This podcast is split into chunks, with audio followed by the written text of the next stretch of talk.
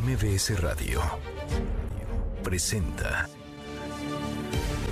una forma distinta del periodismo de actualidad, donde las claves son informar, cuestionar y entretener. Manuel López San Martín en MBS Noticias. ¿Qué tal? ¿Cómo le va? Muy buenas tardes. Es martes 2 de enero del 2024. Bienvenido a esta emisión y a este nueve año. Le invito a que se quede con nosotros de aquí a las 3 de la tarde. Lo saluda Guillermina Gómora. En ausencia del titular de este espacio, Manuel López San Martín, tenemos para usted lo más reciente en materia de información y también nos gustaría mucho contar con su opinión, como es, eh, se acostumbra en este espacio.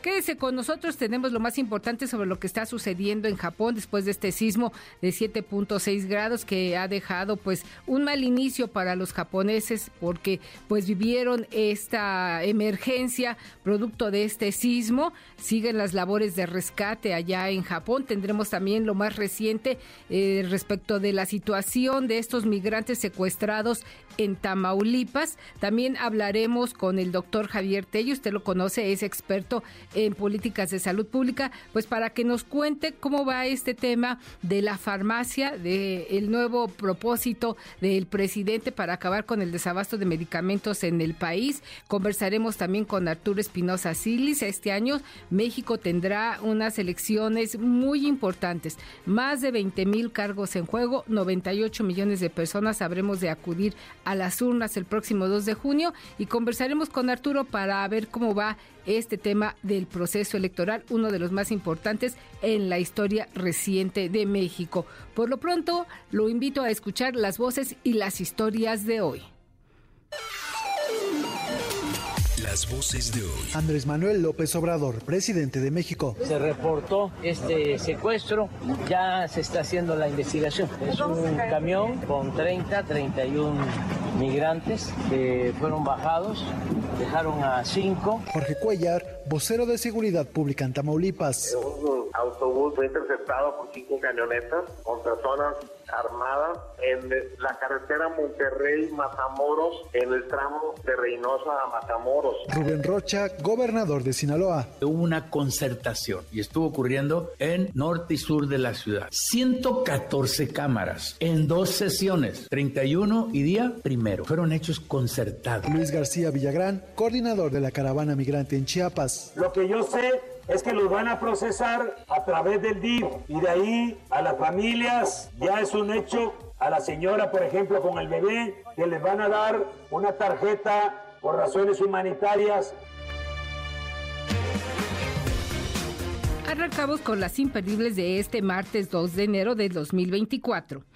El presidente Andrés Manuel López Obrador reconoció que ya no le alcanza el tiempo para reformar al Poder Judicial, por lo que dijo la tarea será de quien lo sustituya en las próximas elecciones, aunque reiteró que este año enviará la iniciativa de reforma. No quite el dedo del renglón para modificar la forma en que se eligen a los ministros en la Suprema Corte de Justicia. Escuchemos voy a enviar una iniciativa para que los jueces, magistrados y ministros los elija el pueblo. Lo más pronto posible este año voy a enviar la iniciativa porque es justa y necesaria. Solamente así se va a poder limpiar el Poder Judicial. No encuentro otro método más que el método democrático para limpiar de corrupción el Poder Judicial. Y que no exageren, no es que cualquiera va a ser juez o magistrado o ministro, porque son unos exagerados y mentirosos empiezan a decir que ahora cualquier ciudadano va a ser juez. No va a ser así, pero si así fuese, nada más les recuerdo que desde que se fundó Estados Unidos, los jueces son ciudadanos. Así se escogen. Los que declararon culpable a García Luna fueron jurados ciudadanos.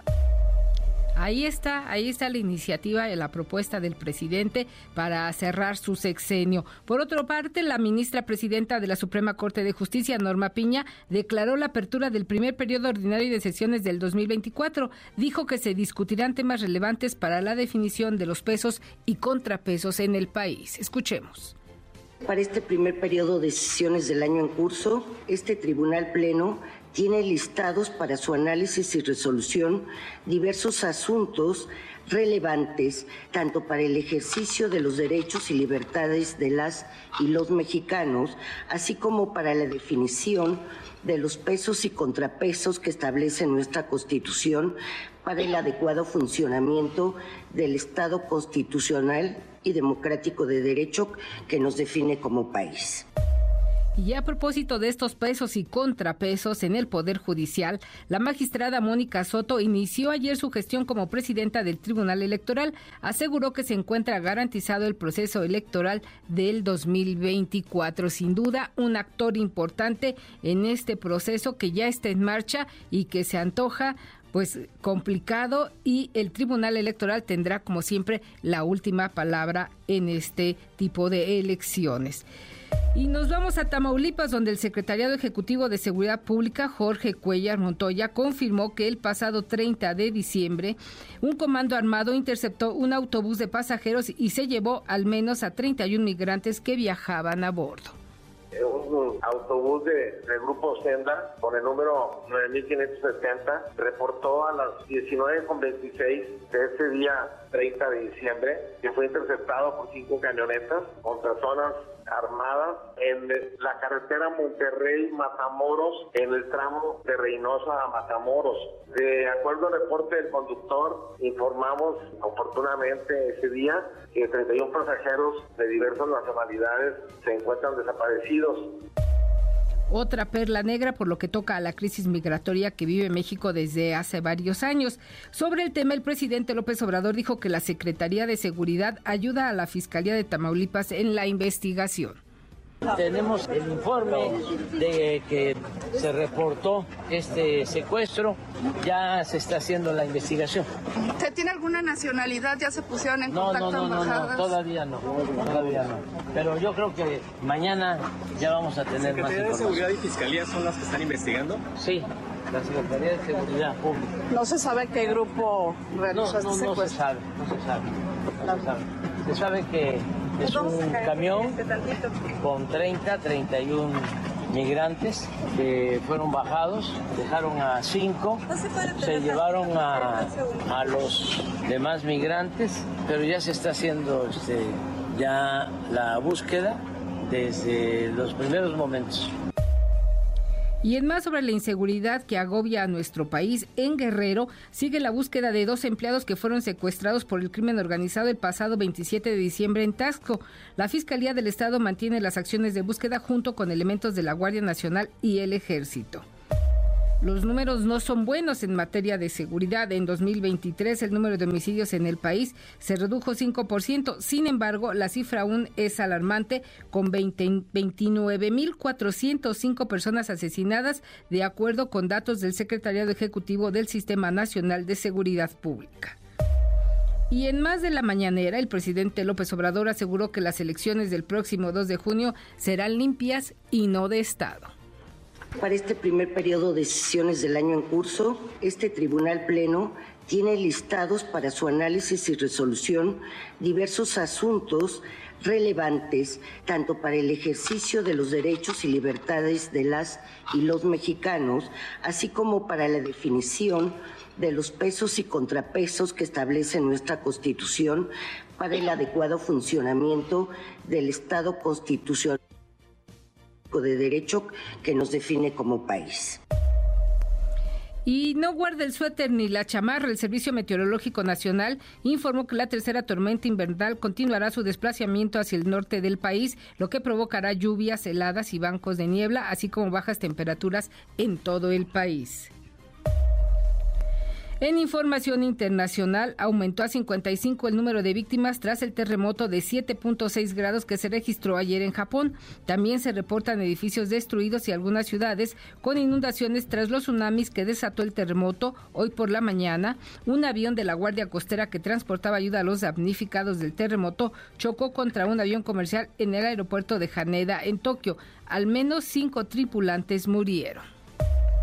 Y como todos los días, a esta hora y un poquito más tarde también, ya está aquí con las buenas noticias mi tocayo Guillermo Guerrero. Tocayito, buenas tardes, bienvenido a esta emisión y al 2024. Mi querida Tocallita, no te veía desde el año pasado. Sí, ¿verdad? No me bañaba desde el año pasado. ah, no. Eso no, eso no. que, no ventiles eso en público. ¿Qué va a pensar nuestro auditorio? Ah, perdóname, mi querida Tocallita. ¿Cómo te fue? ¿Cómo te fue de fin de año? Bien, todo muy bien. ¿Hiciste todo, lo, que tienes que, hacer de lentejas y calzones y sacar la maleta y ponerse abajo de la mesa y quemar que no, confieso que no. Pero bueno, se, se hizo lo que se pudo y es esperemos que con eso nos vaya bien. Estamos bien, mira, tenemos la bendición de tener un empleo, de tener salud y yo creo que con eso es más que suficiente para que lo otro que venga pues nos entretenga lo que resta del 2024. Va a ser un gran año, Tocayita. Va a ser un gran año. Vamos a tener muchas cosas aquí en MBS que ya les iremos informando en los próximos días. Muchas, muchas sorpresas. Pero mientras, hoy es martes, martes de hartazgo, y entonces vamos a hablar un poquito de lo que ya estamos hartos de.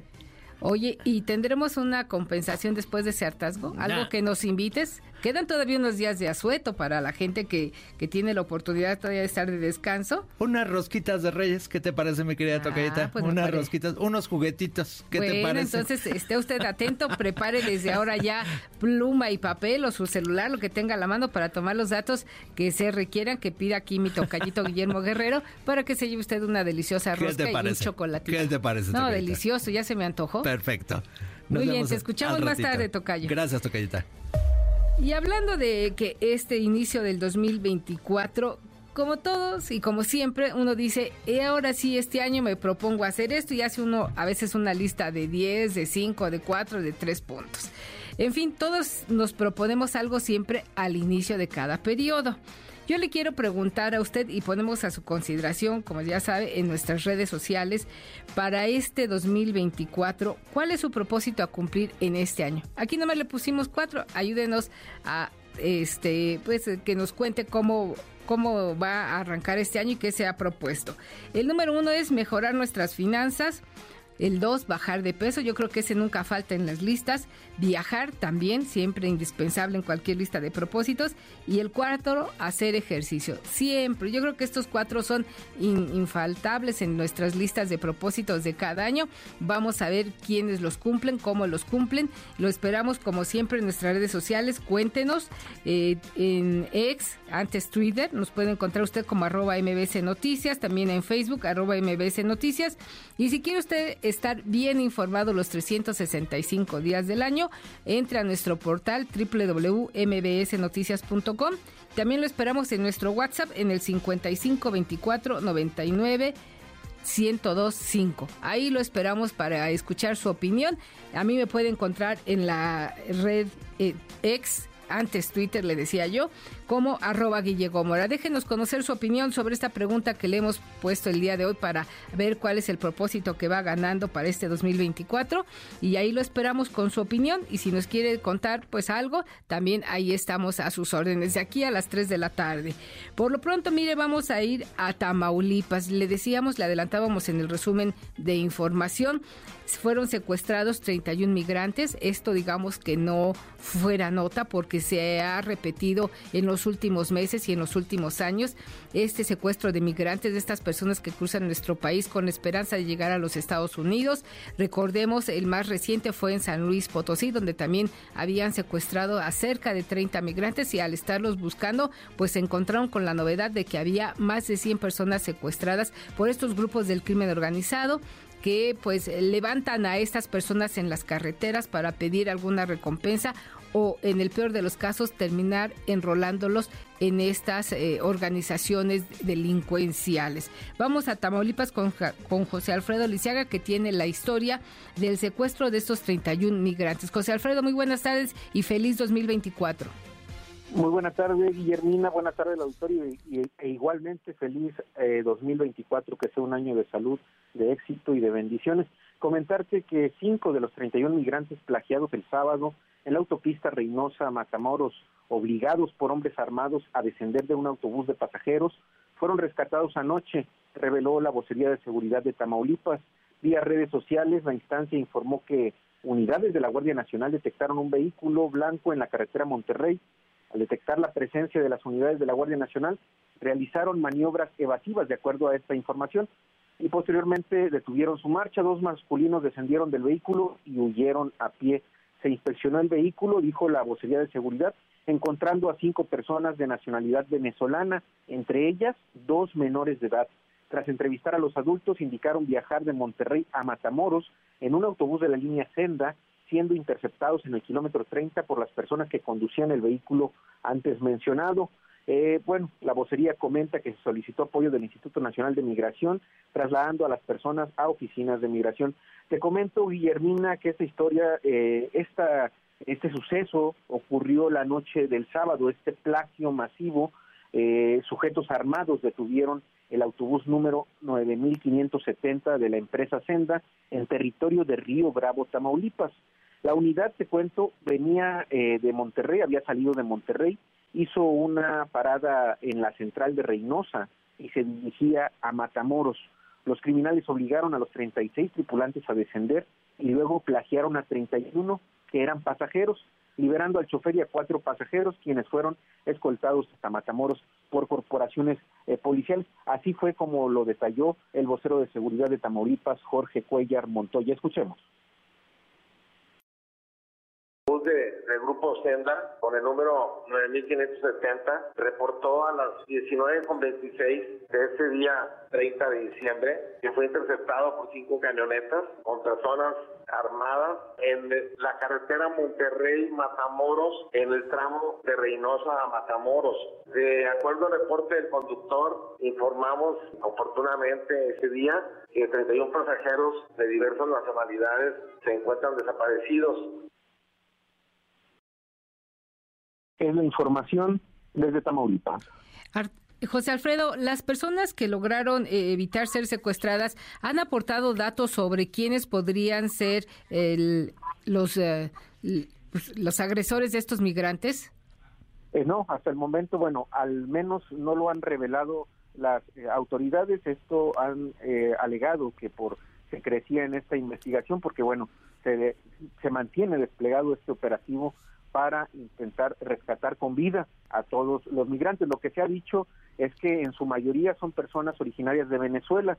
Hay que eh, decir también que estos migrantes, eh, su calidad de migrantes sería, este, estarían legalmente internados en territorio mexicano y estarían transitando por él de manera legal, eh, a diferencia de, de, otros migrantes de otros países que, bueno, no, no, no cuentan con esta visa eh, que les da el, derecho de estar, o este documento que les da el derecho de estar en México. Ellos eh, lo hacen, ellos eh, transitan por México porque llegan a la frontera norte y ahí, o en el camino a través de una aplicación, CDP One se llama, hacen una cita y solicitan que les agenden una cita para intentar con el gobierno de Estados Unidos eh, solicitar, bueno, para solicitar e intentar que les dé asilo eh, político el, el gobierno de estadounidense. ¿Se sabe a qué punto exactamente iban estos migrantes para, justo como lo has explicado, hacer su trámite ante las autoridades de los Estados Unidos? Buscaban llegar a Matamoros. Ellos buscaban llegar a Matamoros, venían de Monterrey, Nuevo León. El autobús partió de Monterrey, Nuevo León. La empresa eh, Grupo Senda tiene eh, sus oficinas sede eh, en Nuevo León, eh, venían eh, de Nuevo León, de Monterrey, Nuevo León, pasaron a Reynosa, ahí hicieron una escala y este de ahí se pues se enfiló hacia Matamoros por una autopista que las une, pero en este trayecto, Guillermina, te comento, está el municipio que está en, en la línea media, digamos, entre en el trayecto de Reynosa a Matamoros, es Río Bravo. Y ahí fue en territorio de Río Bravo donde ocurrió los sucesos, estos hechos. Ya lo habíamos dicho en, en la noticia que pasamos el 31 de diciembre, el recuento de los hechos de, seguridad que han ocurrido en Tamaulipas, que eh, particularmente este, este año que, que acabó, el 2023, donde eh, la violencia se exacerbó, donde hubo mayores incidentes de, de violencia, eh, fue precisamente en esta línea, eh, en estos límites, ¿verdad? De Reynosa con Río Bravo. Reynosa con Río Bravo son municipios eh, vecinos, este, está uno al lado de otro y son frontera ambos con la Unión Americana. Río Bravo con la ciudad de Dona, Texas, y Reynosa con la, con la ciudad de Hidalgo, de FAR y también eh, de Mission. Eh, y bueno, y, y también con McAllen, Texas.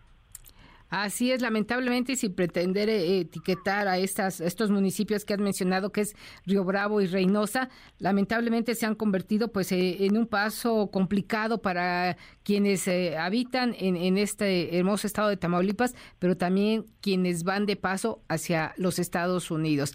han sido municipios tomados ya, dominados por el tráfico de personas, por el crimen organizado, por diferentes grupos delincuenciales que han convertido a esta zona en una trampa mortal, como lo estamos viendo ahora, para estos 31 migrantes, José Alfredo.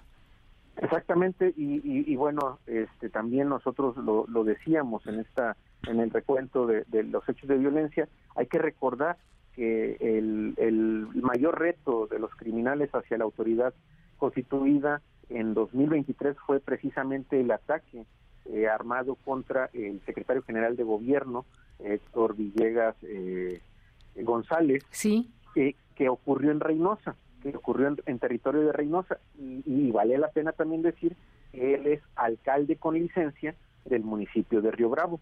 Pidió licencia precisamente para integrarse eh, como secretario general de gobierno en la administración pública estatal.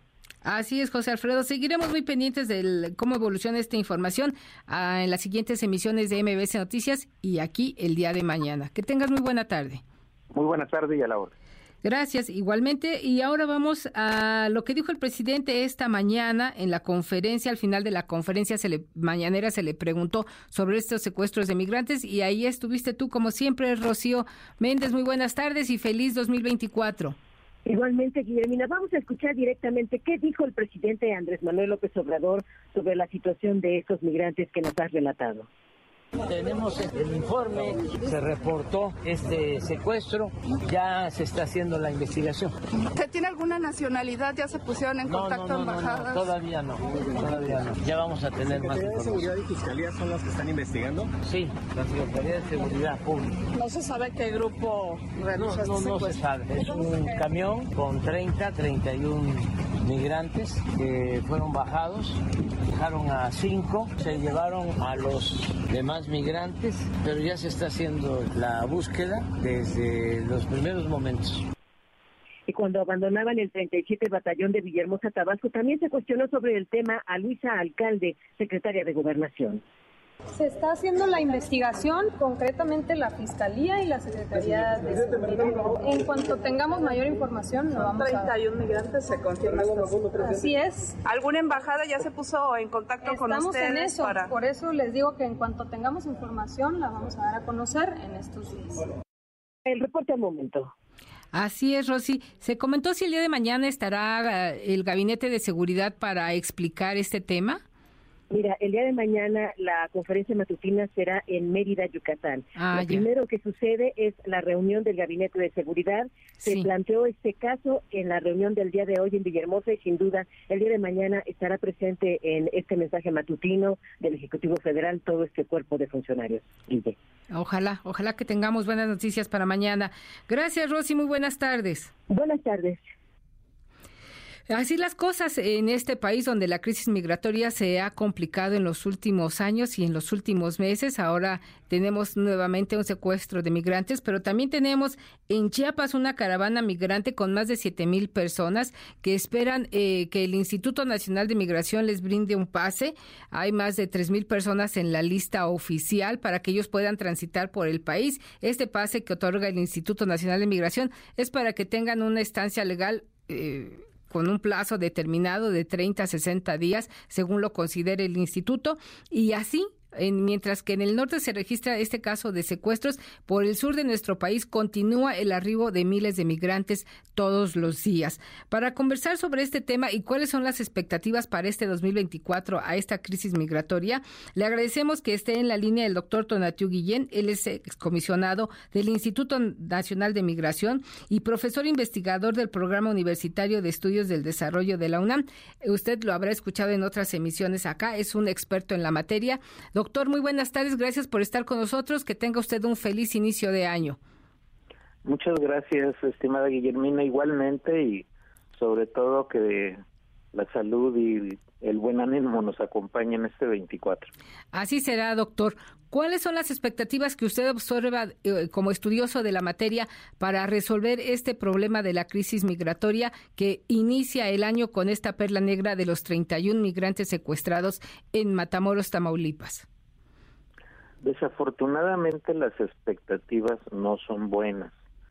En realidad estamos en una coyuntura de muy muy compleja, grave desde el punto de vista de la situación humanitaria de las personas en movilidad y grave también por la escala de la, de la movilidad que está en tránsito por México y desde México. Hay que subrayar eso porque luego parece que solo la problemática de migración y refugio es de extranjeros y no, nosotros somos un tercio del total de los arribos que llegan a la frontera sur de Estados Unidos. Entonces, por números, Guillermina, el, eh, las, los datos son muy preocupantes. En el año 22 ya eran los más altos de todos los tiempos y en el 23 vamos a ver cuáles son los datos que finalmente nos nos proporcione sobre todo la Autoridad Migratoria de Estados Unidos de diciembre, pero parece que va a ser lo mismo o poco más.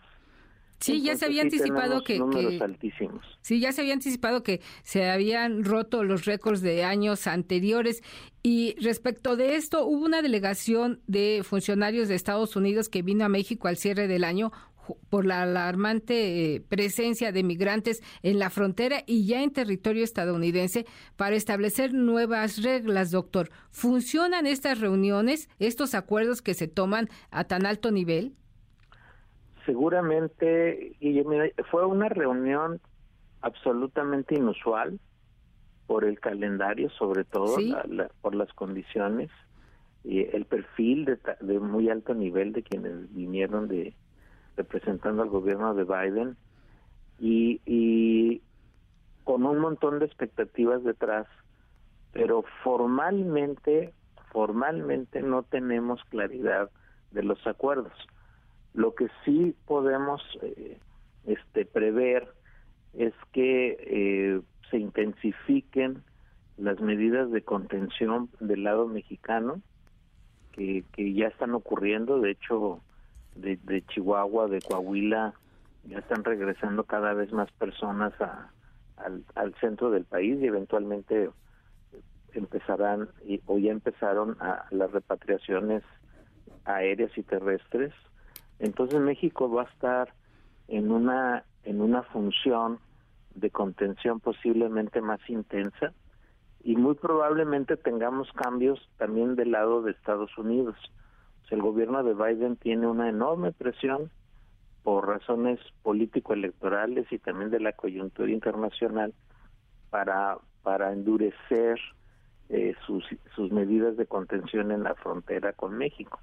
Entonces eso no, no apunta bien a soluciones, al contrario, apunta a agravar el, el escenario y si le sumamos crimen organizado en esa mezcla horrenda, pues el resultado es eh, cosas como la de Tamaulipas o peores, porque recordemos que más o menos tres o cuatro personas mueren al día en este escenario de migración y refugio.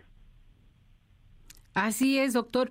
Eh, nada desalienta, parece que nada desalienta a los migrantes a cruzar nuestro territorio, aún con todas estas eh, em, cosas que se ven de secuestros, de pérdidas de vida, ya sea en los albergues o al intentar subir al tren, eh, a la bestia para poder cruzar el territorio nacional y llegar a la frontera norte con Estados Unidos.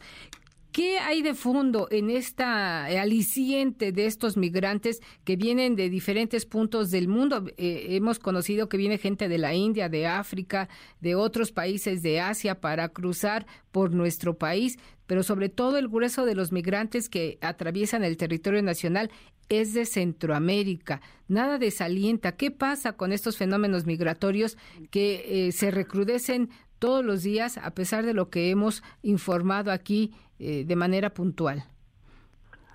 Bueno, primero hay que subrayar que el grueso, la nacionalidad más importante es mexicana.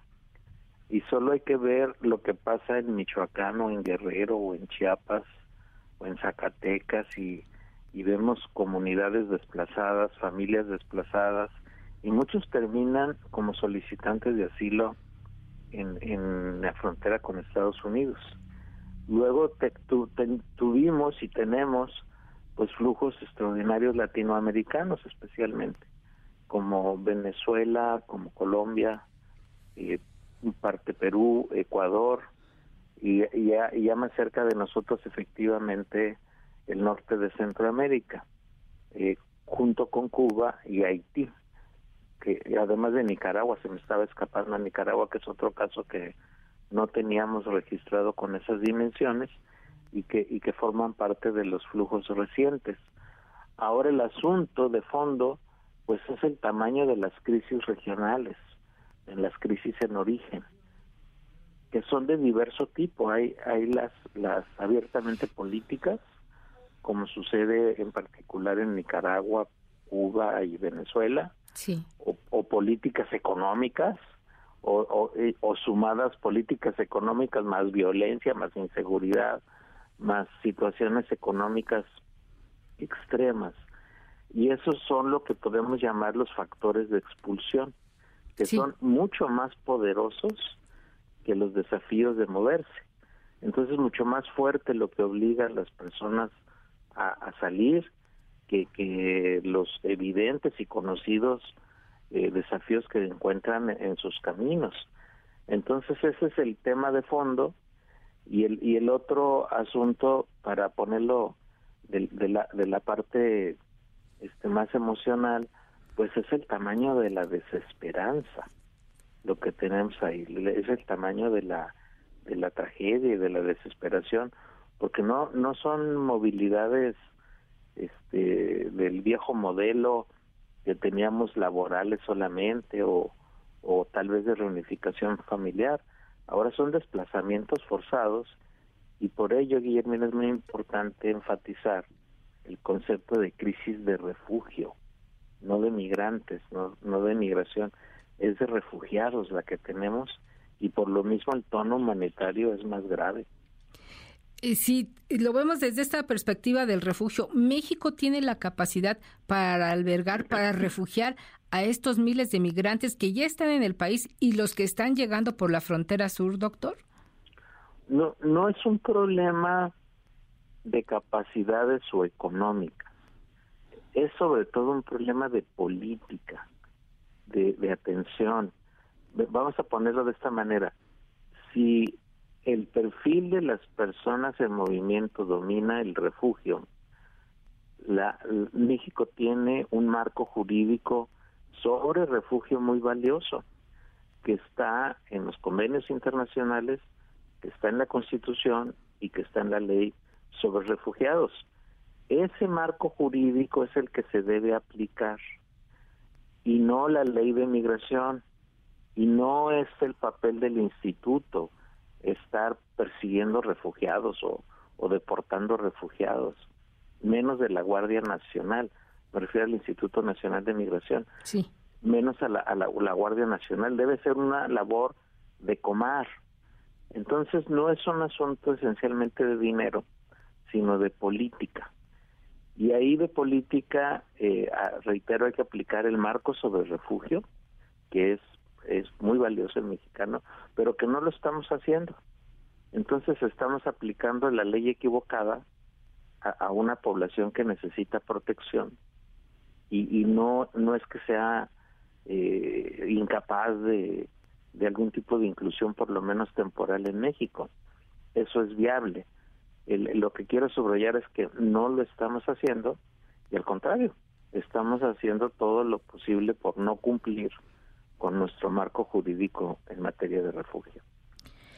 Un, tema por demás complicado, sobre todo en estos procesos electorales que vivirán México y Estados Unidos. Doctor, le agradezco que nos haya tomado la llamada y seguiremos conversando con usted, si nos lo permite, más adelante, porque todo indica que eh, la migración continuará de diversas partes del mundo que buscan conquistar el sueño americano pese a la pesadilla mexicana que les toca vivir acá, lamentablemente, en nuestro país hoy día. Muchas gracias, doctor. Muy buena tarde.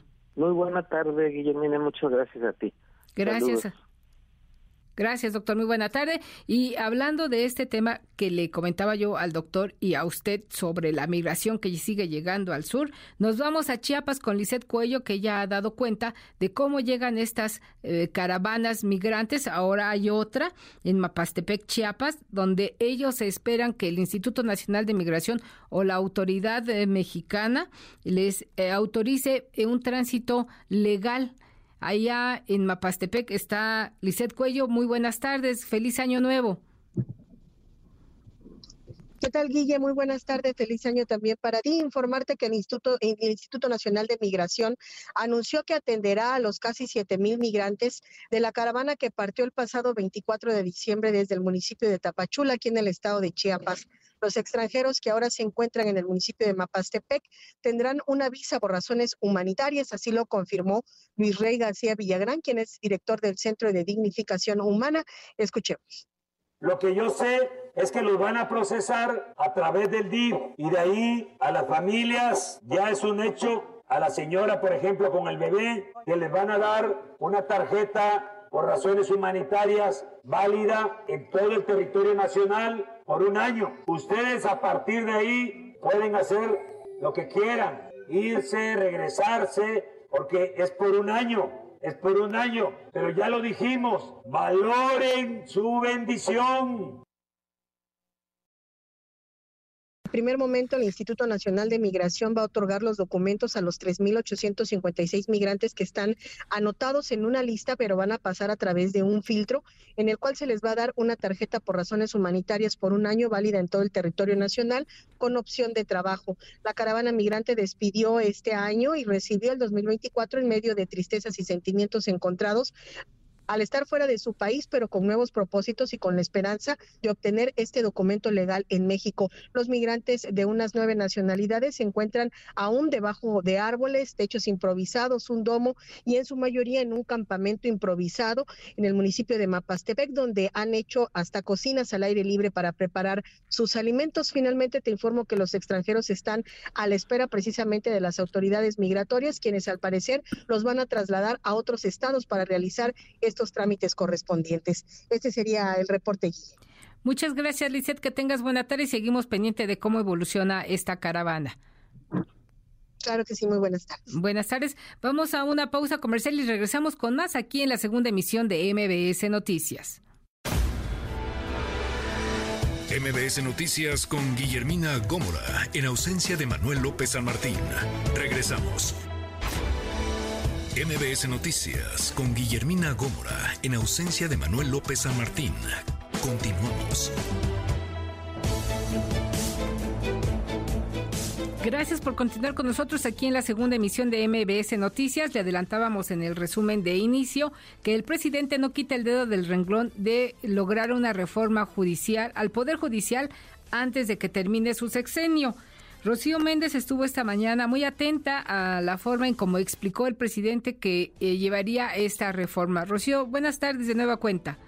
Guillermina, en efecto, el presidente Andrés Manuel López Obrador considera que solo a través de esta iniciativa de reforma constitucional se podría limpiar de corrupción al Poder Judicial. Vamos a escuchar lo más pronto posible este año. Voy a enviar la iniciativa porque es justa y necesaria que los jueces, magistrados y ministros los elija el pueblo, limpiar el Poder Judicial. ¿Cómo se le hace para que no haya jueces, magistrados y ministros corruptos que hacen lo que les da la gana, se enriquecen porque pueden ordenar la libertad de delincuentes peligrosos. Estoy ahora viendo lo de los jóvenes desaparecidos de Ayotzinapa, magistrados le daban de plazo al Ministerio Público que acusaba a los supuestos participantes en la desaparición de los jóvenes, si en 10 días no me demuestras que fueron o no torturados, quedan en libertad. Y los dejó en libertad. Los opresores establecieron que lo que tiene que ver con la impartición de justicia es asunto de los abogados. Que no exageren.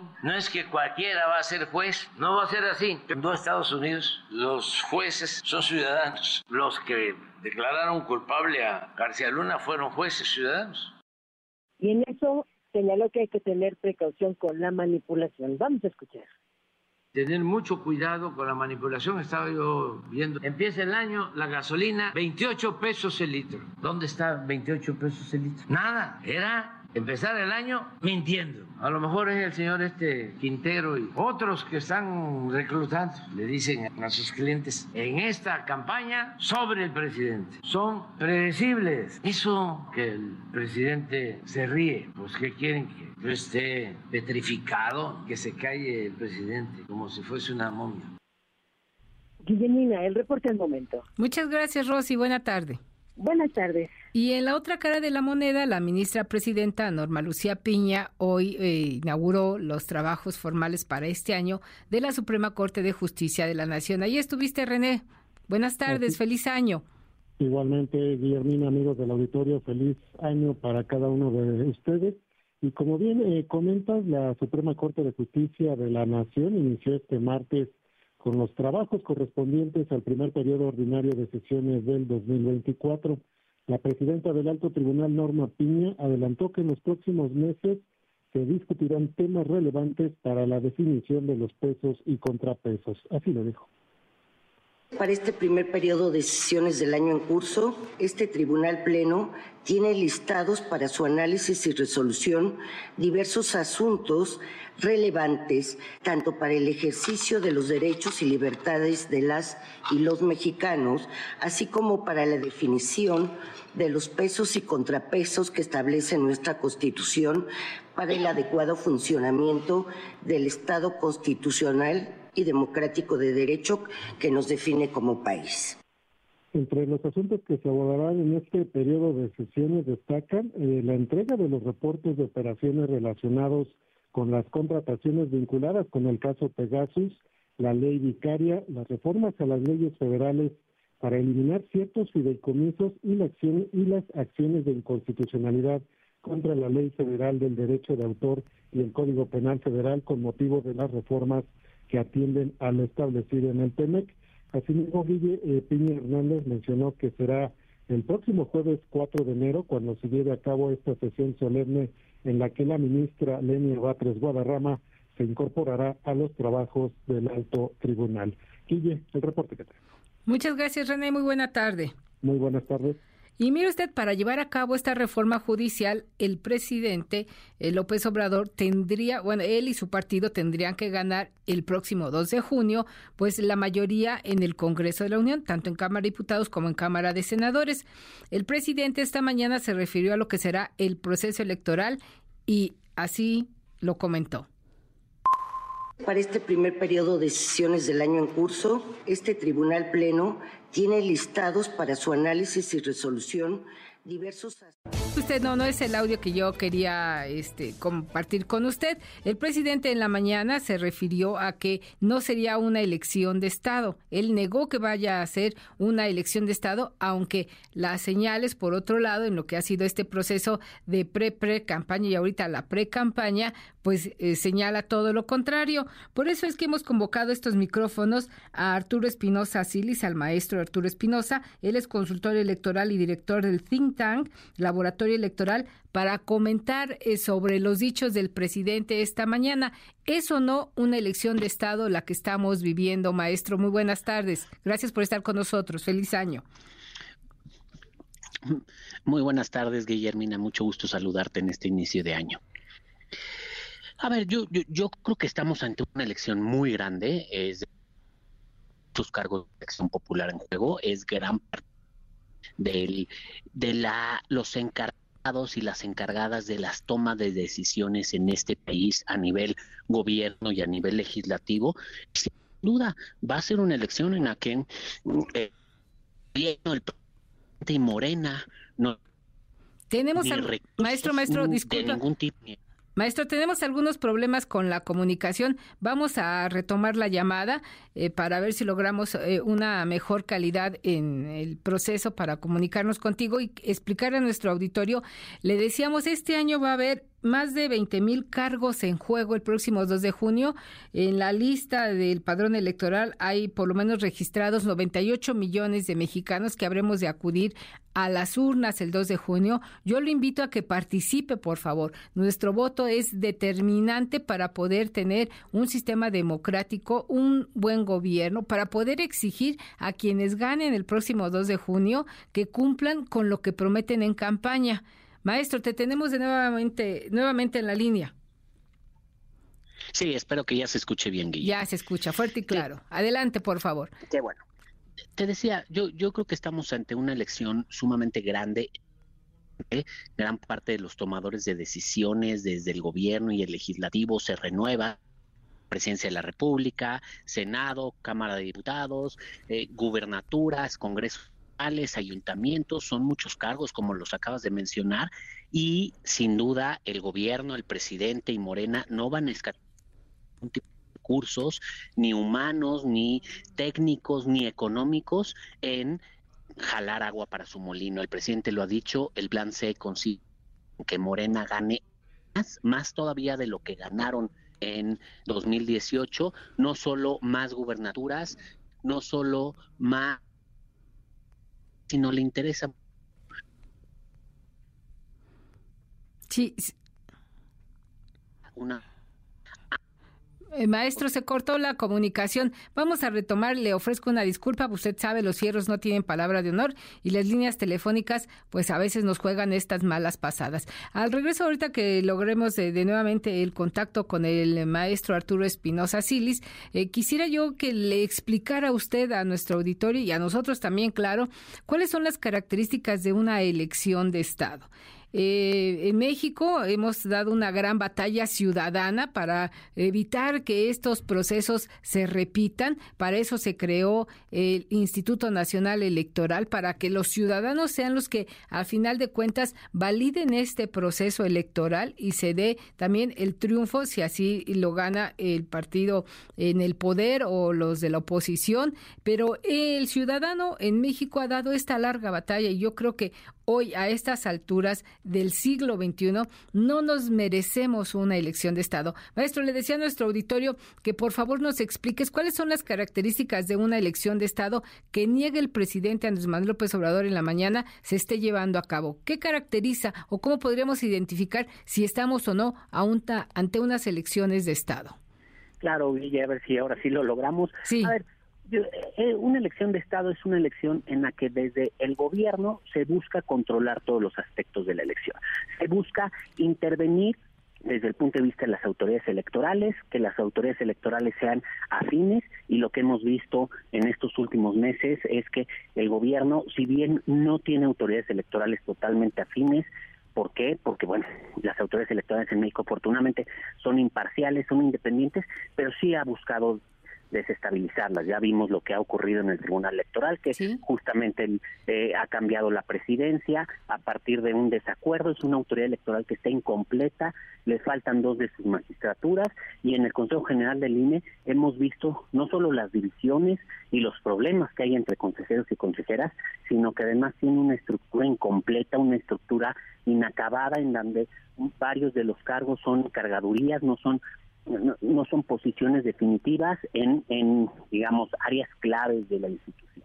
También hemos visto que desde el gobierno y desde la presidencia de la República se interviene constantemente en, a contrario de lo que dice la Constitución. Nosotros tenemos un marco jurídico que obliga a los servidores, a las servidoras públicas a mantener la imparcialidad en elección, a no llamar ni a favor ni en contra del voto de ninguno de los actores políticos, de las fuerzas políticas, y el presidente ha desobedecido esto en diferentes ocasiones. La autoridad electoral ha intervenido, ha señalado, digamos, el offside, por decirlo así, el fuera el lugar, cuando el presidente ha incurrido. También lo ha hecho respecto de la candidata del partido mayoritario de Morena, ha señalado varias veces la intervención indebida de Claudia Sheinbaum en varios momentos, ha señalado que este, está cometiendo actos anticipados de precampaña y de campaña, que está interviniendo en las elecciones.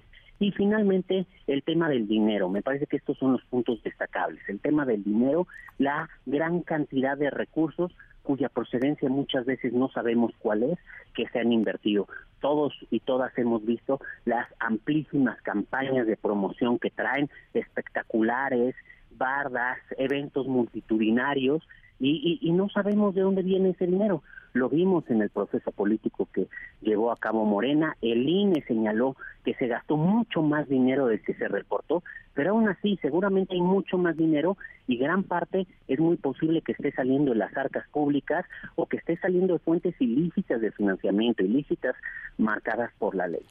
Creo que todo esto lo que genera es una cancha dispareja, que no haya equidad en la contienda, que es algo que en nuestro sistema electoral durante muchos años se ha peleado y se ha luchado para que las elecciones sean equitativas, para que todos tengan las mismas oportunidades, que el mismo presidente de la República en su momento, cuando era oposición, cuando fue candidato y no obtuvo el triunfo, reclamó y exigió que hubiera esta equidad en la contienda y que hoy en día desafortunadamente no se ve, no está ahí y al contrario, se está jugando con todas las cartas para cargar el juego a un solo lado. Con este contexto que nos has descrito tan detalladamente, ¿cuál es tu pronóstico para el proceso electoral hacia el 2 de junio? A ver, yo, yo creo que va a ser una elección sumamente polarizada, como ya lo hemos venido viendo, es decir, lo que se va a buscar es, es que haya dos opciones en las que se decida entre el bien y el mal, digamos son dos visiones claramente distintas y se va a buscar polarizar lo más posible. Los buenos y los malos, los corruptos y los que buscan el bien del país, los que buscan la transformación y los conservadores. Se va a buscar que este el discurso sea lo más opuesto posible, algo similar a lo que vivimos en 2006. También se va a buscar va a ser una elección sumamente cargada de malas prácticas desinformación, ataques hacia la autoridad electoral, este, seguramente bastante compra y coacción del voto. Vamos a ver eh, con cómo se usan los programas sociales y los recursos públicos en este sentido, pero pues yo casi podría apostar porque se van a usar a favor del partido en el gobierno, va a haber un uso de los programas sociales muy fuerte para inclinar la balanza en la elección y se va a buscar generar sobre todo una impresión de que la elección desde ahora está definida. Hemos visto estas guerras de encuestas en las que a partir de las encuestas se, quiere buscar generar el panorama de que pues hay mucha diferencia entre la candidata de Morena y la candidata de la oposición y esto lo que va a buscar es desincentivar la participación. Creo que el antídoto en contra de esto es la participación ciudadana que todas y todos salgamos a votar masivamente, que históricamente la participación en una elección presidencial es de alrededor del 65% del padrón electoral, creo que lo tenemos que superar y lo tenemos que superar con mucho y el reto un poco está en que las juventudes sean las que salgan a votar, porque es el sector que muchas veces vota este vota menos, ¿no? Son los que menos salen a votar. Así es, yo creo que como bien lo señalas, el gran desafío para nuestros eh, candidatos a diferentes puestos de representación popular, desde la presidencia hasta eh, un legislador o presidente municipal, es vencer el abstencionismo que ha rayado en los últimos procesos electorales arriba del 60% y los jóvenes en este país pues eh, suman igual que las mujeres más del 50% en el padrón electoral y ahí es donde estaría la clave de una elección eh, democrática con apegada pues a los procesos electorales legales en nuestro país que como comentaba hace un momento ha sido una batalla ciudadana de las últimas décadas.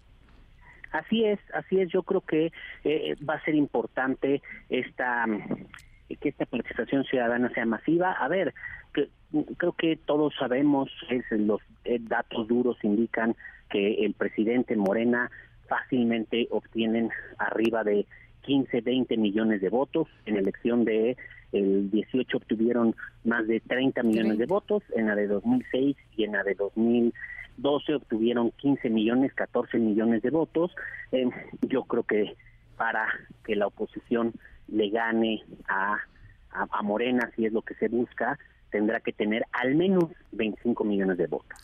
Cosa que no ha tenido en las últimas elecciones, pero cosa que en este sentido la participación ciudadana es clave y es fundamental que participe el mayor número, independientemente del resultado de la elección.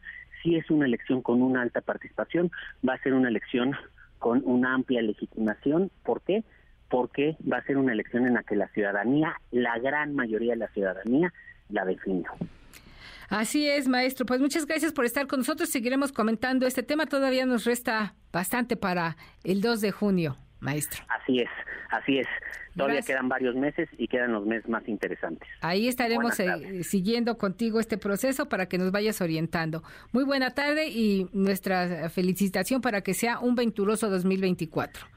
Igualmente para ti, Guillermina, y para todo el auditorio. Gracias. Ahí tiene usted la opinión del maestro Arturo Espinosa Silis, es consultor electoral, sobre lo que nos espera de aquí al 2 de junio. Vamos a una pausa comercial y regresamos con más en la segunda emisión de MBS Noticias. MBS Noticias con Guillermina Gómora, en ausencia de Manuel López San Martín. Regresamos. MBS Noticias con Guillermina Gómora, en ausencia de Manuel López San Martín.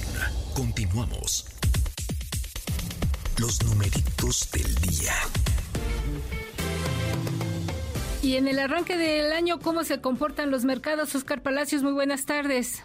Guille, buenas tardes. En este momento operan mixtos los principales índices en Estados Unidos y México. El Dow Jones gana 0.13%, mientras que el Nasdaq registra una pérdida del 1.57%. En tanto, el S&P BMW de la Bolsa Mexicana de Valores pierde 1.33%, se cotiza en las 56.622 unidades. En el mercado cambiario, el dólar en ventanilla bancaria se compra en 17 pesos y se vende en 17 pesos con 47 centavos. El euro se compra en 18 pesos con 65 y se ubica a la venta en los 18 pesos con 65 centavos. Finalmente, el Bitcoin, la criptomoneda más importante en este momento, gana 2.51%, se cotiza en 769.139 unidades.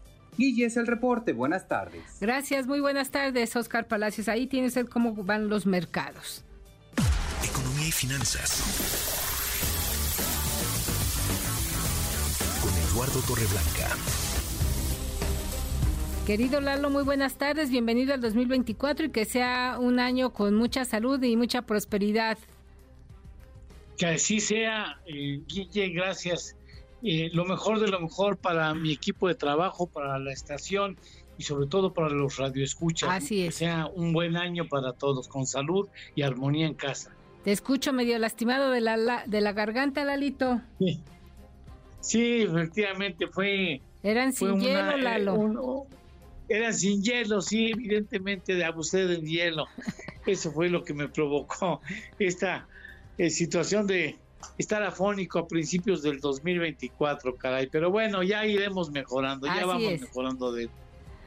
Pues mira, Guille, me parece que un asunto fundamental es hablar hoy de los 30 primeros años de un acuerdo comercial que ha tenido una gran importancia en la economía mexicana, a pesar de lo cual no produjo los cambios que inicialmente se habían anticipado, o no al menos todos, porque hemos perdido oportunidades relevantes para sacarle provecho al Tratado de Libre Comercio, que ya tiene una segunda generación entre Estados Unidos, México y Canadá. Vale la pena señalar que aunque no se quiere reconocer oficialmente, eh, cuenta la leyenda, la versión extraoficial, que en una reunión de Davos, Suiza, en 1990, el presidente de la República, en ese entonces Carlos Salinas de Gortari, se encuentra con Margaret Thatcher y Margaret Thatcher, esperando que se reunieran los jefes de Estado de Gobierno para la foto oficial de la reunión, le comenta al presidente Salinas de Gortari, ¿sabe qué haría yo si fuera usted? Convocaría la posibilidad de armar un tratado de libre comercio entre Estados Unidos y México porque eso le daría amplia garantía a su país de que sus productos fueran bien recibidos y rápidamente recibidos en la Unión Americana y eso le representaría sin lugar a dudas las mayores inversiones y una mejor condición para sus trabajadores. Y efectivamente Carlos Salinas de Gortari, que no tenía un pelo de tonto, eh, lo que hizo fue llamar a Jaime Serra Puche para que se reuniera con sus homólogos de Estados Unidos y planteara esa idea.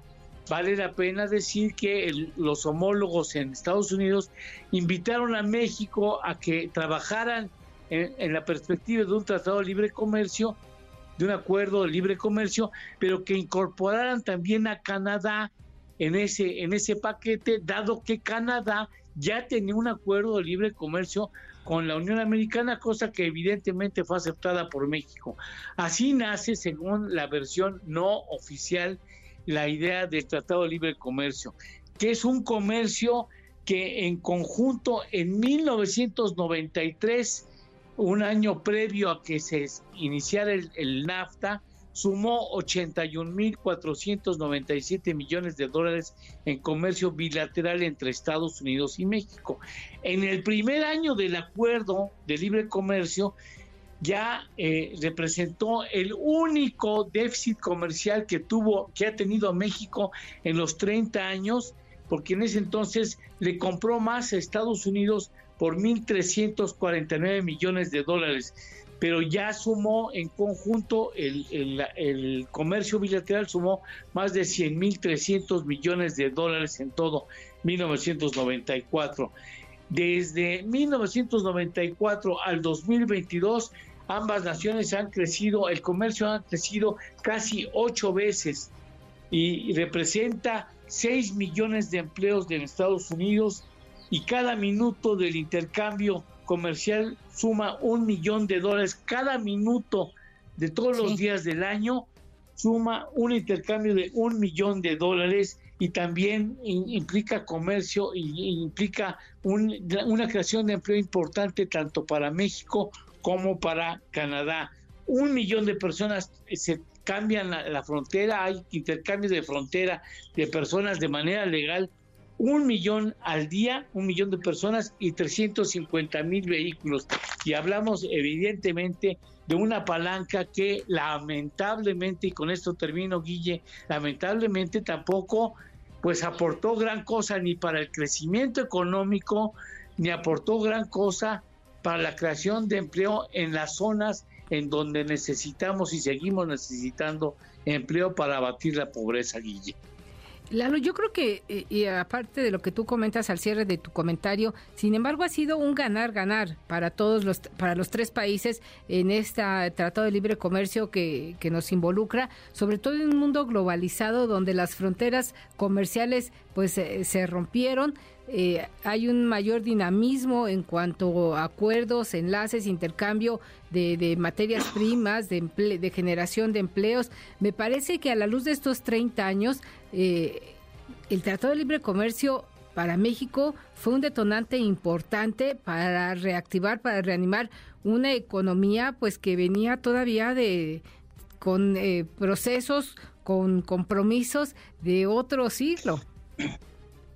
Sí, indudablemente el balance no puede ser sino positivo, Guille, pero creo que también en, un ejercicio de autocrítica tendríamos en México que reconocer que no aprovechamos a plenitud el Tratado de Libre Comercio, porque si lo hubiéramos hecho hubiéramos ido acompañando este acuerdo con cambios estructurales importantes que permitieran mejorar el ambiente de la creación de empleo, el incrementar el, talento mexicano que es mucho y que puede ser aún mayor y las oportunidades para que nuestro país embone de una mejor manera en un planteamiento estratégico regional, no solamente bi o trinacional, sino eh, regional, el, vernos y concebirnos como parte de la región norte de América que sin lugar a dudas hubiera abierto muchas puertas y hasta la fecha lo estamos viendo, Guille.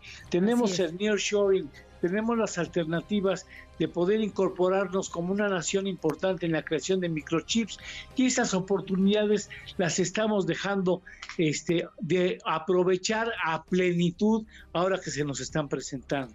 Bueno, Lalito, es que ahí, como diría la nana Goya, esa es otra historia y ahí ya entran las eh, cuestiones políticas, las eh, conveniencias electorales del gobierno en turno y eh, se privilegian estos acuerdos, estos objetivos políticos de, los gobiernos que nos han precedido en los últimos sexenios y se trastoca todo un acuerdo comercial de esta magnitud como es el Tratado de Libre Comercio. Pero bueno, yo creo que en los siguientes días podríamos seguir revisando este tema, querido Lalo, y dinos qué nos tienes de postre para inaugurar el 2024, laboralmente hablando.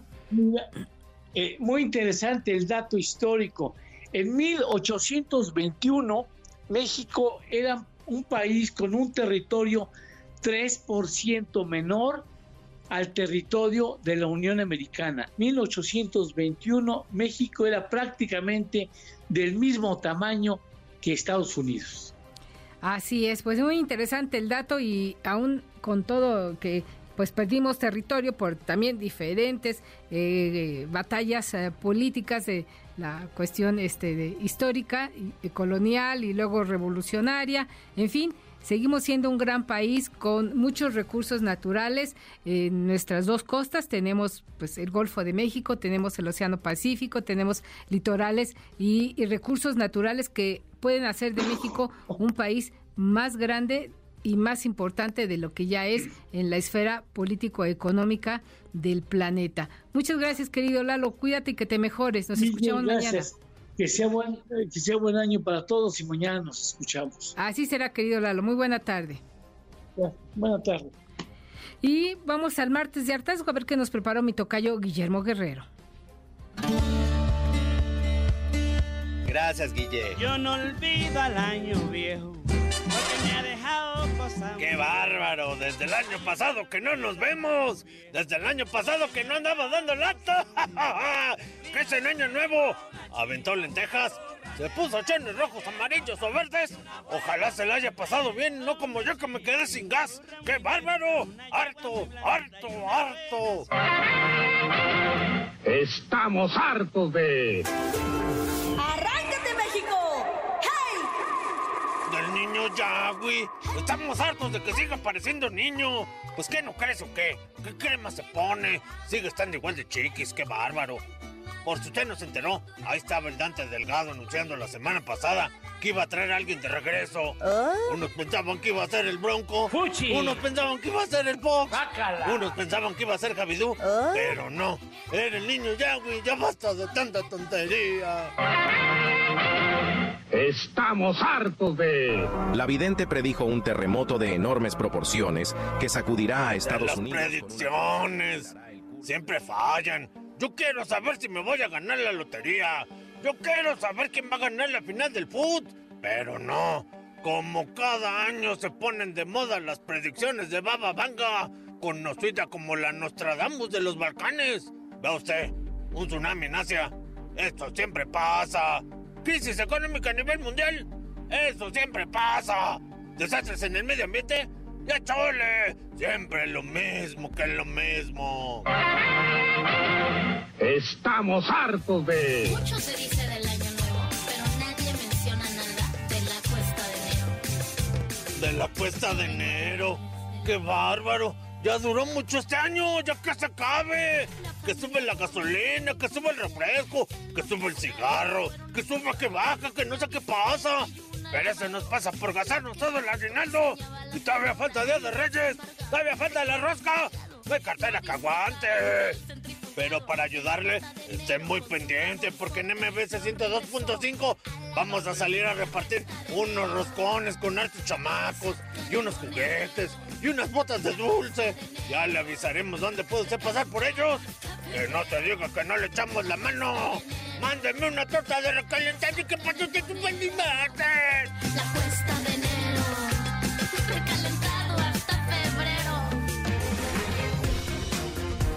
febrero. Tocallito coincide, estamos hartos de la cuesta de enero, de febrero, de marzo, abril, mayo, junio. Ya y duró- así todo lo que resta del año. Ya duró muchos años, Tocayita. Ya, oye, ya, y es, es 2 de enero y todavía y ya nos hartamos de la cuesta de Acá enero. nuestro querido operador ya me está pidiendo dinero porque ya no tiene. Como No, no ahorró nada. Ya no ahorró nada. Ya, ya, ya se lo acabó todo, qué bárbaro, acabó todo. Pues sí, ya vienen los nuevos impuestos y ya va a subir Y todo. lo- y- bueno, ahorita para Luisito el compromiso a cumplir los Reyes. Pero fíjate que el próximo viernes vamos a estar, les vamos a avisar el, el- un día antes, donde vamos a estar repartiendo juguetes. Tenemos muchos juguetes para todos los niños. Tenemos roscas de reyes. Si usted no quiere gastar en rosca de reyes, pues No, no vaya queremos usted. no, no quiero-. No, no, no. Estamos hartos de que no queremos gastar. ¿Qué hay que hacer para ganarse una eh, deliciosa rosca de El Reyes? jueves les vamos a avisar en qué parque vamos a estar. Vamos a estar en un parque de por aquí, por aquí cerquilla. Vamos a estar en un parque y ahí les avisamos para que le caigan. También tenemos dulces y tenemos muchos boletos para que vayan y se ayuden un poquito para que ayuden a los Reyes Magos en, en- en Sí, esta cuesta. Sí, sí, claro. no sean así, no sean así, hay que ayudarles. Oye, Tocayito, yo te quiero hacer, poner a tu consideración la pregunta que pusimos hoy en nuestras redes sociales para este 2024. ¿Cuál es su propósito a cumplir en este año? Mm, ¿Qué será? ¿El Mira, gimnasio? eh, pues las opciones son Ajá. mejorar finanzas, bajar de peso, viajar, hacer ejercicio. Todas. ¿Todas? todas. No se puede todas, mi querida Mira, lo que llevamos hasta ahorita en el sondeo, la que va ganando es mejorar finanzas con el 51%, bajar de peso, ya sabes que todos cada año nos proponemos eso, con un 18%, viajar con un 16% y hacer ejercicio con un 15%. Y esos cachetes no son gratis, Tocayita. Ni de salario mínimo tampoco, ¿eh? Tenemos algunos boletos para nuestros radioescuchas. Si escriben a premios.mbs.com, tenemos para la pastorela Todos a Belén. También para un cuento de Navidad con Adal Ramones en el papel de Scrooge. Para dinosaurios animatronics. Y en el Auditorio Nacional este mes va a estar Beli Beto, también para los niños. Ah, mira que a lo mejor a algún rey mago se le ocurre regalarle algún boleto a su hijo. Eso estaría muy niños. bien, o llevarlo, acompañarlo. que los acompañen. Es, escriban a premios.mbs.com y díganos qué cenaron en este fin de año. Y ya con eso. ¿Tú qué bien, cenaste? Marcos. Yo cené eh, pavo, pavo y puré de papa. Oye, qué rico. Sí, y sopa. Todavía tengo ahí recalentado. Ahí me traje un topercito. Ya te voy a presumir que del, de cené un delicioso bacalao a la vizcaína. No me digas. que no, me me, regaló no me digas, tocallita. Avita, Avita. No me digas. Qué Avita. barbaridad. Avita, Avita me compartió qué- de su delicioso bacalao y muchas gracias. Estuvo riquísimo. A mí no me toca nada de eso, mi querida Tocallita. Pórtate bien, pórtate bien y ahí te recomiendo con Avita para que te guarde un poco si es que hace para el año que entra, ¿eh? Muchas gracias, Tocallita. Gracias a ti. Gracias. Vamos a una pausa comercial y regresamos aquí en la segunda hora de la segunda emisión de MBS Noticias. MBS Noticias con Guillermina Gómora, en ausencia de Manuel López San Martín. Regresamos. MBS Noticias con Guillermina Gómora, en ausencia de Manuel López San Martín. Continuamos.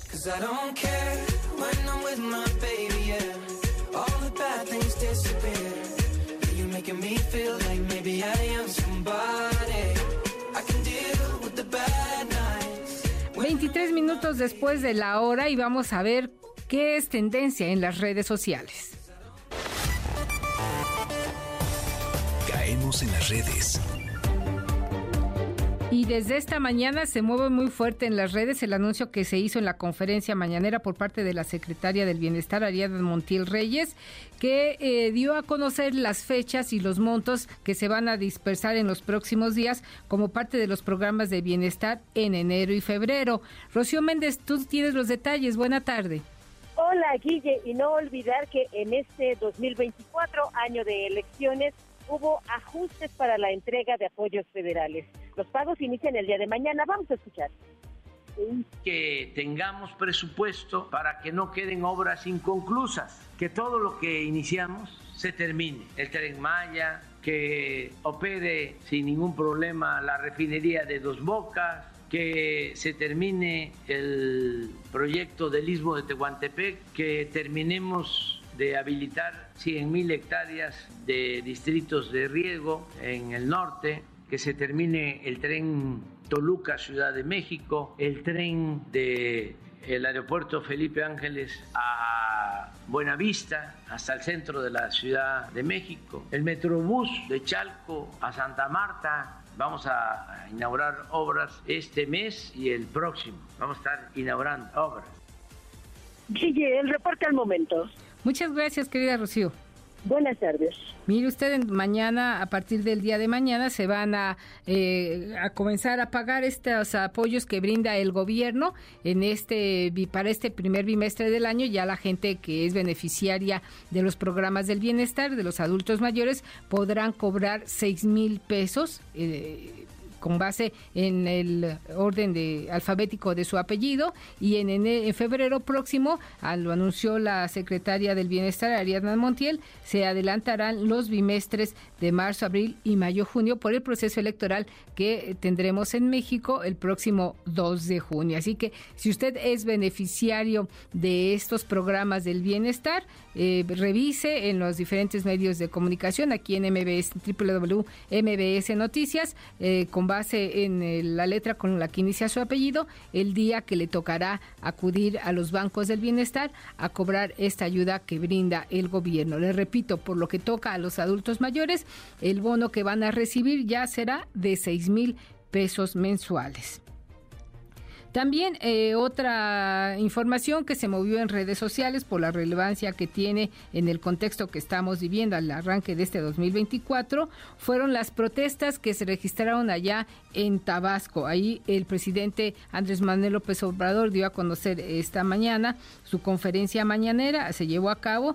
Sin embargo, pues algunos trabajadores inconformes acudieron al lugar donde se dio la conferencia y manifestaron su protesta. María Hernández, cuéntanos cómo estuvo este evento, por favor. Buena tarde, feliz año. Así es, Guillermina, feliz año para ti. Efectivamente, como lo señalas, pues este día la visita del presidente Andrés Manuel López Obrador a Villahermosa pues estuvo marcada por protestas afuera de lo que es la 30 zona militar, que fue donde eh, pues se estableció eh, la conferencia eh, matutina que pues da todos los días el presidente. Pues eh, acudieron ahí trabajadores que fueron contratados durante la pandemia del COVID-19, quienes protestaron porque fueron despedidos después de que terminara la emergencia sanitaria. Por esa razón, pues exigieron que los incluyan en el sistema INS Bienestar como se les prometió. También estuvieron acompañados de empleados del sector salud eh, de contrato, quienes también se manifestaron porque llevan eh, de 10 a 20 años trabajando por menos de 2 mil pesos a la semana, por lo que exigen que los regularicen y que les paguen un salario justo. Pero escuchemos eh, parte de esta protesta.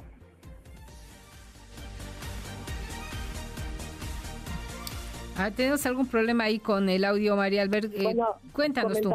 Comentar- Comentarte que además de estos trabajadores de salud, también estuvieron presentes jubilados de dependencias estatales eh, como de salud y educación, quienes protestaron porque les cobraron el impuesto sobre la renta por primera vez en sus aguinaldos. Consideran que es injusto que se les cobre ese impuesto ya que reciben menos dinero que los trabajadores en activo. A ellos también se sumaron empleados del área de vectores de la Secretaría de Salud que también exigen que los eh, pues les den plazas porque se les prometió eh, por parte de esta administración aseguran que son al menos 400 trabajadores que prestan sus servicios mediante contratos, algunos desde hace más de 20 años con sueldos bajos, a pesar de ser los encargados de las labores de prevención contra enfermedades como dengue, zika y chikungunya. En tanto, integrantes de Pemex también protestaron porque consideran que los cambios aplicados por la empresa en el otorgamiento de jubilaciones no les garantiza pues una pensión acorde a sus salarios. Eh, bueno, igualmente acudieron vecinos del poblado santuario de Macuspana que se quejaron de la construcción del tren interoceánico que obligará al desalojo de 200 familias a quienes se les ofrece apenas el 20% del valor de sus casas. Bueno, pues todas estas personas se, se aglomeraron afuera de la 30 zona militar, sin embargo no tuvieron la oportunidad de siquiera ver al presidente, quien llegó a bordo de un helicóptero, y bueno, pues fue personal del gobierno federal y de la administración estatal quienes recibieron los escritos que llevaron a estos ciudadanos, y bueno, pues finalmente eh, pues eh, esperaron con la esperanza de ver al presidente, no lo lograron y poco a poco se fueron retirando. El reporte. Muchas gracias. Ojalá que sean atendidas las demandas de estas personas. Muy buena tarde, María Albert. Buenas tardes. Y otro tema que no ha dejado las redes sociales es el secuestro de estas 12 personas en Tasco Guerrero, en Tasco de Alarcón.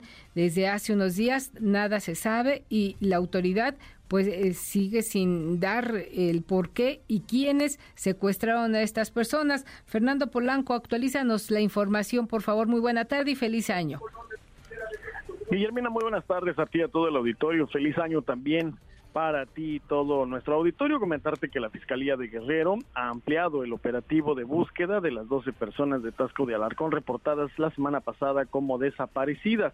En la búsqueda participan elementos de la Policía Estatal, del Ejército Mexicano y la Guardia Nacional que se, eh, se han desplazado a las localidades de Nostepec y a la cabecera municipal de Tetipac y diversas zonas de Tasco de Alarcón, todas de la región norte de esta entidad para localizar a estas 12 personas. De acuerdo con la Fiscalía, células integradas por las autoridades de seguridad implementaron acciones de búsqueda en caminos y brechas de dichas zonas en búsqueda de las víctimas. En tanto, continuarán las investigaciones de gabinete y campo a cargo de la Policía Investigadora Ministerial hasta dar con el paradero de estas personas con reporte de desaparición. Hay que recordar que entre las eh, desaparecidos cuyo reporte se conoció el 27 de diciembre del año pasado, se encuentra la directora del relleno sanitario, un empleado del ayuntamiento y al menos cinco pepenadores.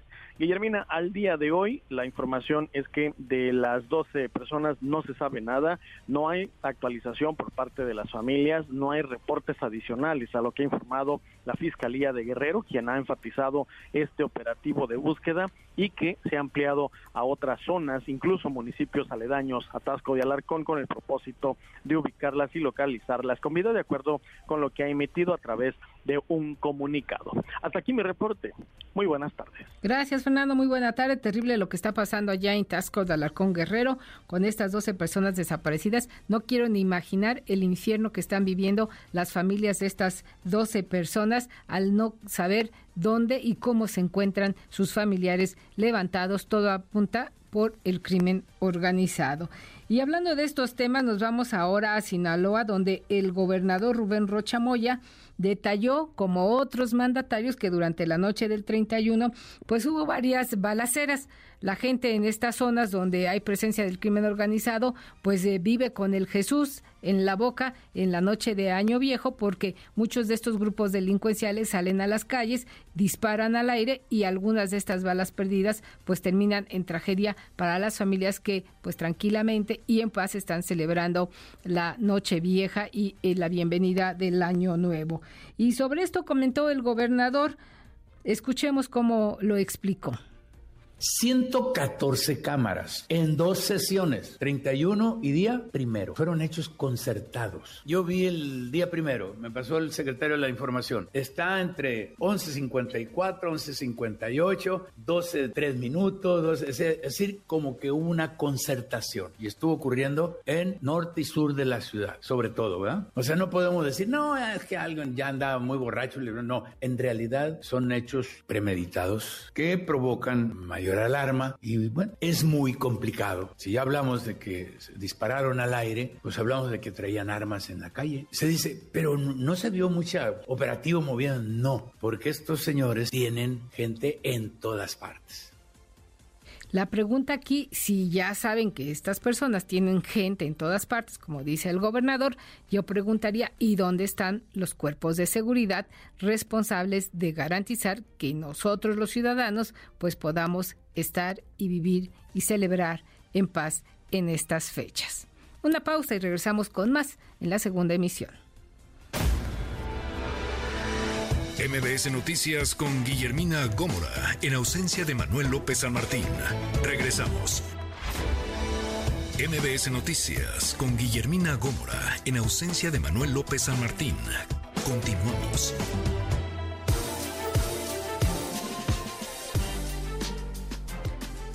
37 minutos después de la hora y seguimos aquí en la segunda emisión de MBS Noticias. Hoy en la conferencia mañanera también el presidente habló sobre este problema del desabasto de medicamentos y la solución que él planteó y que ya está en operación, que es la farmacia enorme que está allí en el Estado de México, donde dice están todos los medicamentos del mundo. Rocío Méndez, cuéntanos por favor. ¿Qué tal, Guille? Buenas tardes. El presidente Andrés Manuel López Obrador subrayó que al cierre de su administración se va a concentrar en garantizar la entrega oportuna de apoyos sociales, mejorar la situación de los burócratas, pero también remarcó que es un compromiso y desafío el mejorar los servicios de salud médica. Vamos a escuchar. Es un compromiso, es un desafío. Vamos a mejorar sustancialmente los servicios de salud que no falten los médicos, las medicinas. Ya inauguramos la megafarmacia, que es el almacén de medicinas de todo el sector salud. Son 90 mil metros cuadrados techados. Y ahí está también la farmacia porque nuestros adversarios quisieron también confundir que ya no iban a haber medicamentos en los centros de salud y en los hospitales, que todos los medicamentos los iba a distribuir la farmacia. No, hay como 20 mil unidades médicas, tanto del seguro como del ISTE, como del de INS Bienestar. Tenemos un abasto del 96% en promedio. La farmacia es un complemento y si aún con ese abasto no hay un medicamento sale el medicamento de la megafarmacia y en un plazo no mayor a 48 horas, hasta en los lugares más apartados, va a estar el medicamento. Ese es el propósito. Muchas gracias, Rocío. Muy buena tarde. Buenas tardes.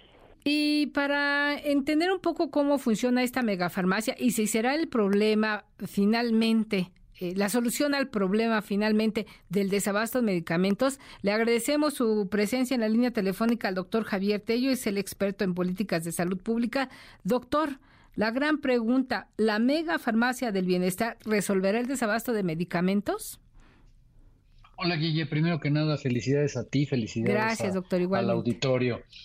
Eh, no, definitivamente no. Y bueno, eh, es eh, una cuestión solamente de ver cuál es el problema básico para entender que esta no es la respuesta a ese problema. El problema es el siguiente. La gente llega y como desde hace cinco años que vivimos esta tragedia del desabasto, se encuentra con que no tiene sus prescripciones completas o que hay faltantes en, los centros de salud y las unidades de, a donde pueden acudir como si fueran las farmacias eh, la solución que se le ocurrió, porque fue una ocurrencia, él lo dijo, se me ocurrió anoche, al presidente de la República, fue crear un almacén donde iba a tener una farmacia con todos los medicamentos del mundo. Así lo dijo.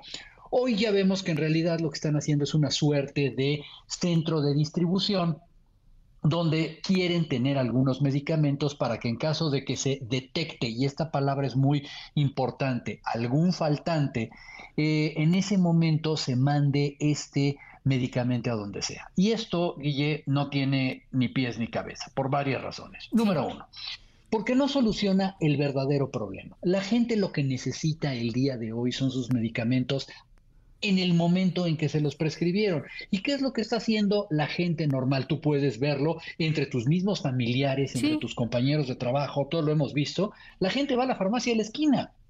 No quieren darse una vuelta extra. Y este sistema que ahora pusieron eh, y que anunciaron eh, con, con todo triunfalismo el viernes, le pone la carga de la responsabilidad al paciente. El paciente tiene que llamar de un celular y proporcionar su CURP, etcétera, para que le avisen cuando tiene que volver a ir tomando dos peceros a la única farmacia a la que tiene derecho a volverse a formar. Es, es un absurdo. Es un proceso que además eh, puede llevar más de 48 horas. Imagina a alguien que tenga una infección y, o algún dolor muy fuerte y que tenga que esperar 48, si bien le va, 48 horas para obtener el medicamento con el que pueda atenuar pues el padecimiento que le afecte. Eh, eh, así es así es como ellos lo han planteado. Habría que marcar un número que es el 55 95 00 0911 y después de ahí llenar una serie de trámites donde incluso tiene uno como paciente que enviar la receta, doctor.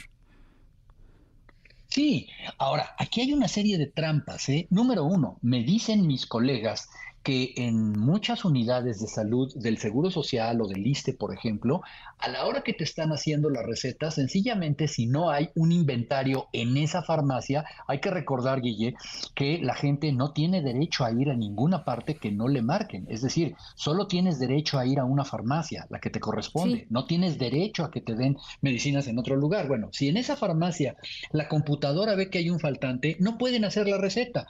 Entonces ya de entrada va a haber muchas recetas en donde no se van a ver de manifiesto estos medicamentos. Dos, sabemos, y me lo han dicho mis colegas y lo han dicho los pacientes, que muchos médicos de plano en un papelito te apuntan algo para que vayas y lo compres porque no quieren ser sancionados ellos por denunciar que están faltando medicamentos.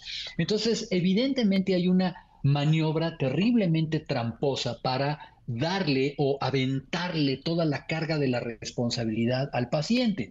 Y solamente te quiero poner un ejemplo. Imagínate tú una persona pues de escasos recursos que lamentablemente no, no, no, no sea, no tenga acceso a mucha tecnología y lo estás haciendo que llame a un teléfono celular y que dé cosas tan complicadas como lo hay para mucha gente, entender la CURP, eh, el, dar un correo electrónico y todo para que a ver si en 48 horas te obligan a ir a donde no había para ver si te lo van a dar, es, es, es absurdo y es inhumano. Porque además viene la otra parte. Yo no sé si el Estado en este nuevo ejercicio que está haciendo de la megafarmacia del bienestar cuente con todo un dispositivo, un operativo de cobertura eh, pues lo más rápido posible e inmediata para atender la demanda de los medicamentos, una red de distribución pues muy bien organizada y aceitada y lista para en cuanto se solicite y se tenga el medicamento, se envíe a donde se solicite, doctor, que eso es un gran reto de logística. Por supuesto, y mira, independientemente de que no lo tienen, no lo digo yo, lo dijo Birmex, que hace unos meses se declaró incompetente, ellos lo dijeron, para hacer esto. Como vimos, fue una falla completa del sistema que Insabi le asignó a la UNOPS. Como vimos, las Fuerzas Armadas eran, la última vez que nos dijeron, incapaces de hacerlo porque no entendían cómo se hace. Lo hizo mal el Insabi. Es decir, y lo hicieron mal en un inicio los eh, operadores logísticos de segunda mano que se consiguieron. Es decir, eh, eh, se piensa y se tiene la teoría de que van a poder responder de esta manera, pero hay una cosa que no han entendido de cómo se hace la distribución farmacéutica. En el momento en que alguien necesita una caja, una, una cajita de 30 tabletas, no vas tú a enviar una cajita nada más. Tampoco es que les vayas a enviar un corrugado con 40 cajas de medicinas porque solamente un paciente le faltó una. Eso que se le denomina picking para poder mandar una cajita o 40 cajas a donde se requiere, cuesta dinero y cuando tú no tienes realmente una, eh, un soporte logístico y el conocimiento adecuado, lo único que va a hacer es que va a encarecer esto. Es decir, hoy ya podemos saber, por lo menos extraoficialmente, porque ves que no hay pruebas de nada, que este centro de distribución cuesta más de 2 mil millones de pesos más el costo de la operación, que no nos van a decir, decir no, es que va, va a repartir el ejército. Bueno, sí, pero el ejército no fabrica su propia gasolina ni sus propias llantas de la nada. Eso nos está costando a los contribuyentes algo tan ineficiente. ¿Cuál es desde tu punto de vista y desde tu experiencia en políticas de salud pública, doctor Tello, la solución al problema del desabasto de los medicamentos?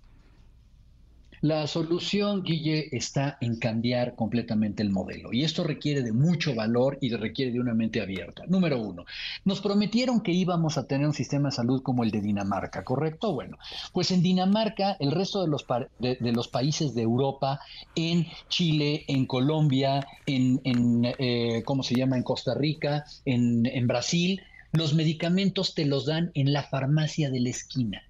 Así de sencillo. Entonces, lo que está ocurriendo es que tú deberías ir a un médico, por cierto, a un médico privado, al más cercano, al que no te quedara más de 250 metros de tu casa y ese médico le cobrara al gobierno tu consulta, como sucede en Dinamarca.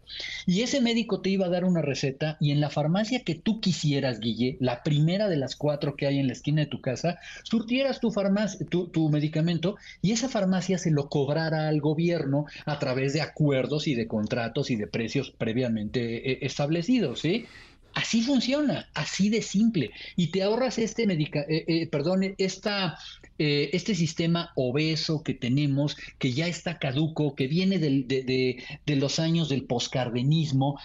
Es hora de cambiar, aprovechando esta tragedia que tenemos encima, deberíamos cambiar el paradigma y cambiar el sistema de salud porque hoy la gente, y lo dijo la encuesta nacional de salud y nutrición, está dejando el Seguro Social y el ISTE para irse con un médico privado, específicamente para irse a la farmacia de la esquina. La gente necesita comodidad, Guille. Así de sencillo. Y eficiencia, porque cuando uno está enfermo lo que uno busca pues es recuperar la salud lo más pronto posible y no hacer todo un trámite burocrático que no te garantiza que puedas tener el medicamento pues de una forma inmediata o que, bueno, que lo tengas siquiera.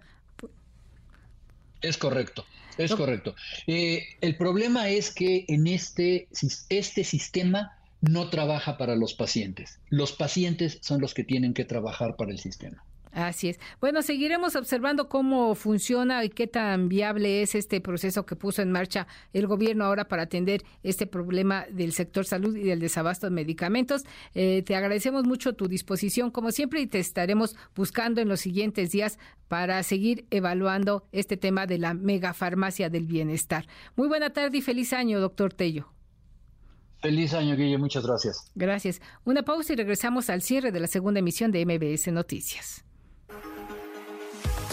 MBS Noticias con Guillermina Gómora, en ausencia de Manuel López San Martín. Regresamos. MBS Noticias con Guillermina Gómora, en ausencia de Manuel López San Martín. Continuamos. Gracias y al cierre de la segunda emisión nos vamos ahora de nueva cuenta a la Suprema Corte de Justicia, donde la ministra Yasmín Esquivel Moza presentó el informe de la Comisión de Receso. René, tú tienes la historia, cuéntanos. Hola Guille, muy buenas tardes. Durante el periodo de receso que comprendió del 15 de diciembre del 2023 al 1 de enero de este año, la Suprema Corte de Justicia de la Nación recibió más de 1.600 expedientes. La ministra Yasmín Esquivel Moza, integrante de la Comisión de Receso, detalló que se formaron un total de 443 expedientes nuevos y se recibieron 1.160 promociones. Escuchemos. Y finalmente se recibieron 1.603 promociones y documentos entre expedientes nuevos, promociones de los cuales 963 se recibieron a través del módulo de intercomunicación para la transmisión electrónica de documentos entre tribunales del Poder Judicial de la Federación y la Suprema Corte de Justicia de la Nación, 33 a través del sistema electrónico del Poder Judicial de la Federación, 606 por el buzón judicial automatizado y por ventanilla y uno por documento por razón secretarial. Esquivel Moza refirió que también se dictaron y firmaron 14 acuerdos, destacando la suspensión de una controversia constitucional que fue promovida por la Comisión Estatal de los Derechos Humanos de Michoacán. Asimismo, se admitieron a trámite diversas acciones de inconstitucionalidad, controversias constitucionales y recursos de queja promovidos por el Instituto Nacional de Estadística y Geografía, el Congreso de Tamaulipas, la Alcaldía Cuauhtémoc y el Gobierno de Oaxaca. Guille, el reporte que tengo. Gracias, René. Muy buena tarde. Muy buenas tardes. Y escuche usted lo que prepara el gobierno de la Ciudad de México para el Día de Reyes. Adrián Jiménez, muy buenas tardes. Feliz año. ¿Qué tal? Feliz año, Guille, para ti, para el auditorio, con libros, cine, piñatas, fotografías con Melchor, Gaspar y Baltasar, así como con la tradicional rosca el próximo 6 de enero a las 14 horas en el Zócalo. Autoridades capitalinas van a celebrar el Día de Reyes. En conferencia de prensa, el jefe de gobierno Martí Batres informó que se repartirán 15 mil rebanadas de rosca de reyes y el mismo número de leches en cartón para los niños. Vamos a escucharlo. Vamos a tener también cinco módulos para las, las fotografías con los Reyes Magos. Va a haber 250 piñatas y vamos a tener una rosca de reyes. Calculamos que nuestra rosca de reyes nos va a dar para 15 mil rebanadas y también 15 mil dotaciones de estos eh, cuadritos de Tetrapac de leche para niños. Agregó que serán 20 mil libros los que se van a obsequiar a través del Fondo de Cultura Económica, además de que a las 18 horas se va a proyectar la película El último vagón. En este contexto, autoridades capitalinas pusieron en marcha el operativo Día de Reyes en el que participan más de 6.700 policías que estarán eh, efectuando pues eh, las labores de vigilancia en estas celebraciones. Guille, auditorio, la información que les tengo. Gracias, Adrián. Estaremos pendientes de si te toca el muñeco de la rosca para que nos invites los tamales el próximo 2 de febrero. Comprometido, si me toca el muñeco, ahí estaré enviándoles la foto y por supuesto los tamales en febrero. Bueno, que consten actas. Gracias, muy buena tarde. Hasta luego. En tiempo real. El Universal. Ministros de la Corte alistan llegada de Lenia Batres el 4 de enero en sesión solemne. El Heraldo de México. Detienen a El Pitufo, uno de los más buscados entre México y Estados Unidos. Lo relacionan con varios homicidios. Milenio. Israel asesina a un líder de Hamas y otras cinco personas en el Líbano. MBS Noticias. Suman 1.921 conductores que han terminado en el Torito en la temporada de fin de año. Llegamos al cierre de la segunda emisión de MBS Noticias. A nombre del titular de este espacio, Manuel López San Martín, se despide y le agradece a usted su tiempo y su confianza, Guillermina Gómora. Que tenga usted una muy buena tarde. MBS Radio presentó Manuel López San Martín en MBS Noticias.